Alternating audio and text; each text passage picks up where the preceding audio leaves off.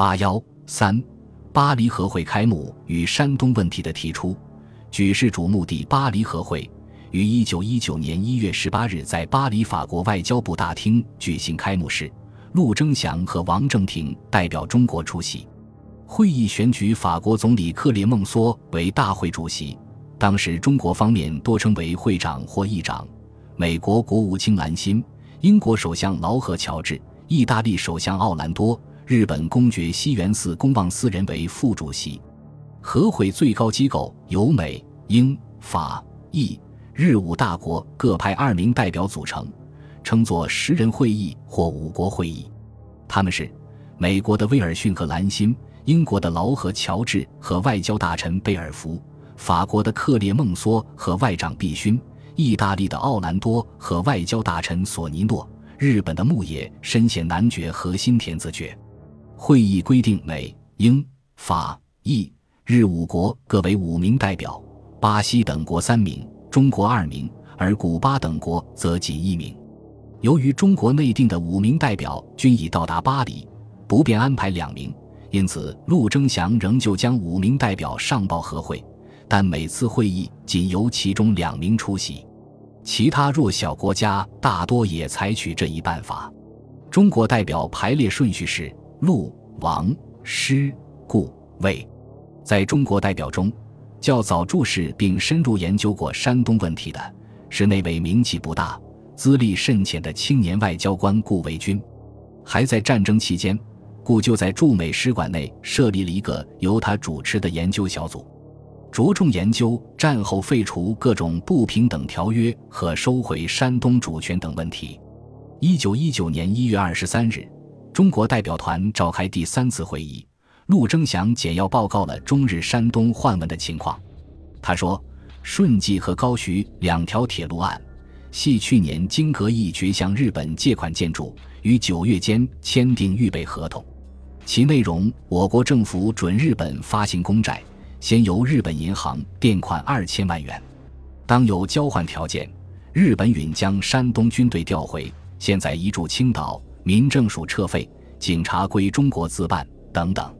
在这里，陆征祥讲得很清楚，政府是以顺济和高徐两条铁路的路权作为日本部分撤军的交换条件。铁路合同既然是作为交换条件而提出。那么也就不是一项孤立的经济合同，而含有强烈的政治色彩。也就是说，北洋政府默认了日本势力以另一种形式存在于山东，否则日本绝不会自行撤兵的。显然，铁路合同和日本撤军这两项于一九一八年九月二十四日同一天签订和商定的文件是有着直接关系的。而曹汝霖等人后来在为自己辩护时，均回避了这两项文件之间的联系这一关键问题，孤立地谈论两项协定。在陆征祥发言后，顾维钧当即发言说：“山东问题、铁路问题以及中日间许多条约，均由欧战发生，仅属战期内之暂行办法。现在和会已开，一切由欧战发生之问题，正需求永久之解决。我国山东问题，亦可公诸大会议决。”顾维钧的发言，实际上是否认了中日政府关于山东的各项换文，统统称之为仅属战期内之暂行办法，因此必须在巴黎和会上重新提出、重新解决这一系列问题。和会开幕之初，五强国在如何分配德国殖民地问题上发生激烈争执。在一月二十七日上午的十人会议上。临时改议日本代表提出的继承德国在中国山东的权益要求，美国代表表示应听取中国方面的说明。于是会议决定，中国代表当日下午出席十人会议。这天中午，中国代表们同往常一样，在顾维钧房间内共进工作午餐，只是陆征祥称病卧床没有参加。一时许，顾维钧忽然接到美国远东司长密告。下午三时，中国代表将出席十人会议，说明山东问题。据顾维钧回忆，这消息对每个就餐的人来说都不啻是一个晴天霹雳。这是中国代表第一次出席十人会议，时间紧迫，责任重大。由于陆征祥称病卧床，已不能赴会，根据代表席次顺序，顾维钧提议王师二人出席，师则推故，王又推故发言，最后决定王故出席，而由故代表中国发言。当王故二人赶到会场时，十人会议成员均已就座。日本代表木野伸贤首先发言，提出胶州租界地、铁路及其他德国在山东所享有之各种权利，要求德国以无条件之手续让与日本。而对于山东交还中国一层，一字不提。由于事情来得突然，中国方面尚不及准备，顾维钧接着发言说：“此项问题关系中国利益甚大。”深望联邦各国似中国方面之意见表示后，再行审查定义。于是十人会议决定，翌日再度听取中国代表发言。事态骤变，中国代表团陷入了困境。陆征祥途经日本时，内田外相提出的是山东由德国交日本，再由日本交还中国。就在数日之前。内田于一月二十一日在日本众议院演讲外交问题时还说：“即如胶州湾租界地，帝国政府从德国获得自由处分权时，自当遵行大正四年五月二十五日关于山东中日条约关系交换公文条项，将该租界地还复中国。而现在，日本代表发言却是交还中国一层，一字不提。二十七日晚。”陆征祥与顾维钧约请美国远东司长密商对策，美方极为注意交际铁路问题，一再询问中日间有无秘密协定。陆志祥只得承认，美方表示惋惜，说二十一条之签字为强力所迫，世界共知，指交际铁路之诚意出于中国自愿，事难更改，表示美方无力协助。二十八日，王。顾二人再度出席十人会议，山东问题的突然提出与辩论，使中日两国间一场遭遇战。顾维钧在没有充分时间做准备的情况下，果断地采取了一项对策，即撇开中日间一切密约的束缚，而从山东的历史、文化等方面阐述中国对于山东的不容争辩的主权，从而冲破密约的束缚，争取列强的同情。他沉着镇定。不亢不卑，侃侃陈词。三千六百万之山东人民，有史以来为中国民族，用中国语言，信奉中国宗教。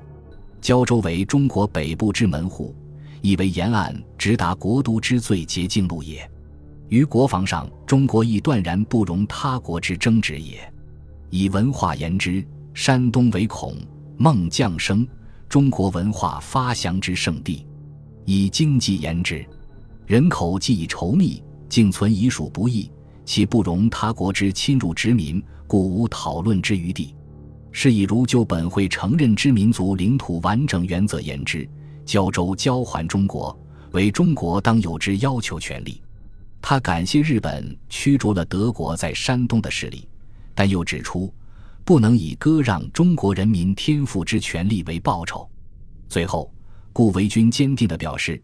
本全权绝对主张，大会应斟酌胶州租界地及其他权利之处置，尊重中国政治独立、领土完整之根本权利。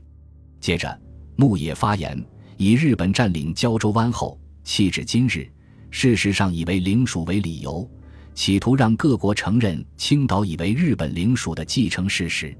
牧野又说，中日两国已有交换胶州湾交换之约。并关于铁路亦有成约，此等之公文，对于四国间亦认为有注意之价值也。他是在向其他四强示意，中日政府对于山东问题已有协定，不必插手这一问题。然而威尔逊却抓住这一点不放，他紧接着说：“日本代表将前项公文于会议时有无提出之意向？意思是要求公布中日密约，因为他的十四条宣言。”第一条就是反对签订密约，为此，牧野达称，日本政府对于此事绝不至于反对，为虚待请训。顾维钧深知，要借助欧美力量破除密约，首先必须公布密约。他当即不失时机地表示，中国政府极愿提出。于是，会议主席克列孟梭决定，中日两国务须将交还青岛之条件向大会声明。这时。牧野改变昨日只字不提将山东交还中国的态度，转而表示，日本愿将山东交还中国，但需先由德国交日本，再由日本交还中国。顾维钧针锋相对，立即表示对牧野这一姿态尤为喜悦，但归还手续，我中国愿取直接办法，盖此时为一步所能达，自较分为二步为直解。他着重指出。中国对德宣战之文，业已显然声明中德间一切约章，全数因宣战地位而消灭。约章既如是而消灭，则中国本为领土之主，德国在山东所享胶州租界地及他项权利，于法律上已经早归中国矣。顾维钧最后强调，德国没有将山东转交他国之权。辩论至此结束。顾维钧的发言。立即引起热烈反响。美国方面，威尔逊与兰心；英国方面，劳合、乔治与贝尔福相继走上前去，与顾维钧握手道贺。克列孟梭也声言道贺。意大利的奥兰多后来向陆征祥表示，对顾维钧的发言极赞美。据顾维钧回忆，事后他还收到过徐世昌、钱能训及外交部的贺电。辩论获得成功。本集播放完毕，感谢您的收听，喜欢请订阅加关注，主页有更多精彩内容。